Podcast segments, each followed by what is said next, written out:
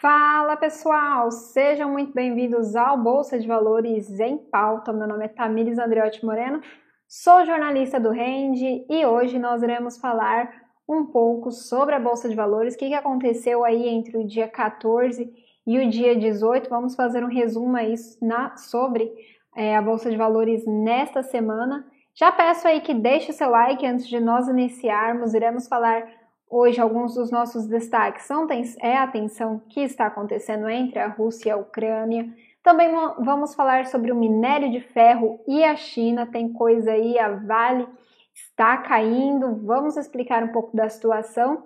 Então, já deixe seu like também, se possível, compartilhe com os seus amigos, com os seus familiares. Vamos propagar boas informações sobre a economia caso você ainda não seja inscrito, se inscreve aí no nosso canal e ativa o sininho, beleza? Então vamos começar aí com as informações. Nos próximos minutos você ficará muito bem informado sobre o mercado financeiro. O Ibov essa semana operou estável, estamos aí caminhando para um fechamento semanal do Ibov com leve queda. Neste momento ele está em 0,31 negativo. Então vamos começar aí é, a falar sobre os acontecimentos do cenário macroeconômico. Não teria como nós não falarmos na edição de hoje sobre o conflito que envolve a Rússia e a Ucrânia. Nessa semana, as tensões entre os países voltaram a aumentar. Tivemos um duelo de versões militares sobre a situação na fronteira da Ucrânia, enquanto a Rússia alega ter retirado soldados da, da fronteira da Ucrânia os Estados Unidos e a União Europeia alegam que o país está fazendo um movimento contrário, ou seja, enviando mais tropas para a fronteira entre a Rússia e a Ucrânia. O conflito esquentou ainda mais nessa quinta-feira, ou seja, ontem, dia 17 de fevereiro, quando uma escola no leste do país, ou seja, no leste do país da Ucrânia, foi atacada. Para a Ucrânia, o ataque foi da Rússia e só para ressaltar aí, não houve mortos nesse ataque. E segundo o governo ucraniano, a Rússia, o ataque da Rússia é justamente para gerar uma reação das tropas ucraniana, ucranianas e assim criar um pretexto para que os exércitos russos ataquem Kiev, que é a capital da Ucrânia.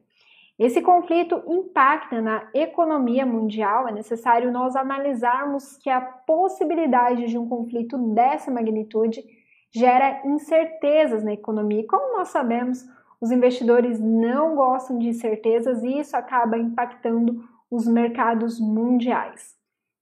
O próprio dólar está em queda e caminha para fechar a semana, a sexta semana consecutiva no vermelho.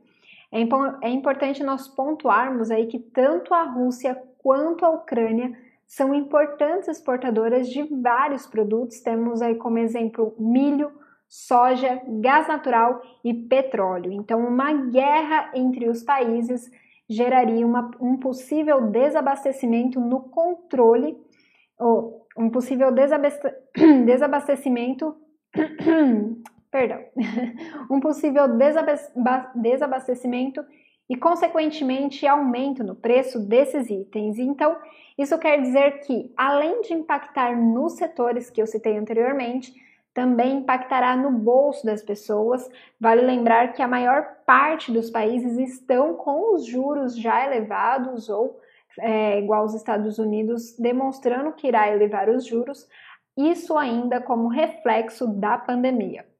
Nós vamos seguir acompanhando essa história e traremos mais atualizações na semana que vem. Vamos fazer uma pausinha aqui rápida para hidratar, para não engasgar de novo.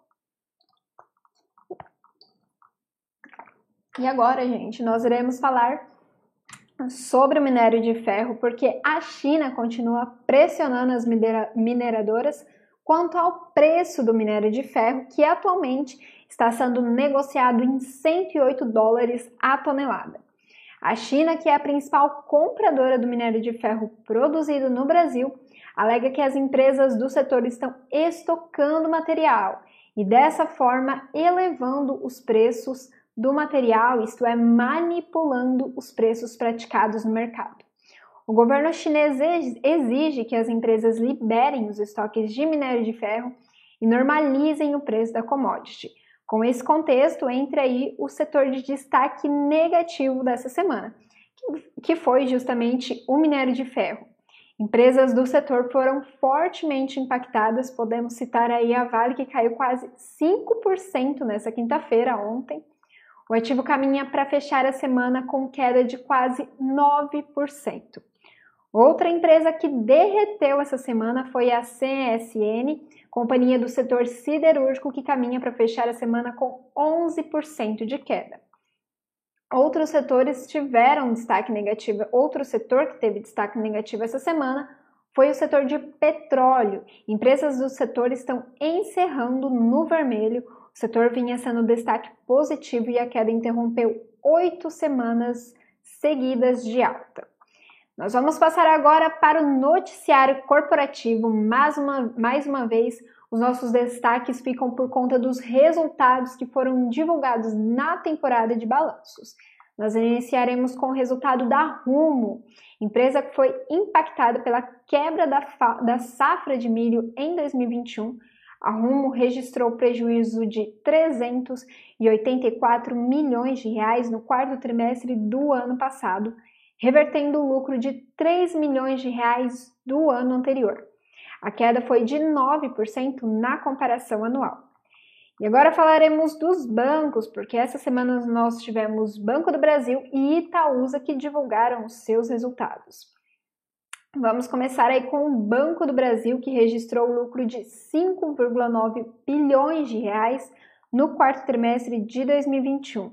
O resultado representa salto de 60% na comparação anual. Já a Itaúsa, empresa controladora do banco Itaú, Alpargatas e Desco, registrou lucro de 4 bilhões de reais no quarto trimestre de 2021. Já o valor, o valor que foi apresentado pela Itaúsa representa aumento de 53% na comparação com o mesmo período de 2021. Já vamos pegar aí o gancho da Itaúsa para começarmos a falar das empresas que divulgaram dividendos essa semana. Isso porque a Itaúsa divulgou que pagará juros sobre capital próprio. O pagamento ocorrerá no dia 11 de março de 2022. Serão distribuídos JCPs declarados em 8 de novembro de 2021, com data base de 23 de novembro de, do mesmo ano 2021. A Itaúsa também distribuirá JCPs declarados em 13 de dezembro de 2021, baseados nas posições acionárias de 14 de janeiro de 2022 deste ano. Outra empresa que vai pagar JCP é a Vivo. O valor será de 180 milhões de reais para quem estiver em posição comprada até 25 de fevereiro. O pagamento do provento da Vivo será realizado em 31 de julho de 2023, só no ano que vem. Já a VEG pagará 861 milhões de reais em dividendos para quem estiver em posição comprada até o dia 18 de fevereiro. O valor será pago em 16 de março. A Engie pagará 638 milhões de reais também em dividendos para quem estiver, em, estiver posicionado no papel até dia 25 de fevereiro. O valor cairá na conta do investidor no dia 17 de março deste ano. E para finalizar, vamos com o Banco do Brasil, que distribuirá 2,3 bilhões de reais em dividendos e também em dividendos e juros sobre capital próprio, referentes ao quarto trimestre de 2021. Valor será realizado, o pagamento, melhor dizendo, será realizado em 11 de março deste ano, com data base em 2 de março de 2022, também deste ano. Pessoal, chegamos ao fim do nosso Bolsa de Valores em Pauta, que reuniu as principais informações e notícias desde o dia 14 até o dia 18 de fevereiro de 2022. Meu nome é Tamiris Andreotti Moreno e não se esqueça de deixar o seu like antes de sair e também, se você não é inscrito, se inscrever no canal e ativar o sininho. Nós temos diversos programas, tanto diários quanto semanais, para você ficar muito bem informado sobre o mercado financeiro. Se tiver interesse em conhecer a nossa plataforma e também saber de todas as notícias, só acessar o link aí na descrição. Nós voltamos semana que vem. É isso, pessoal.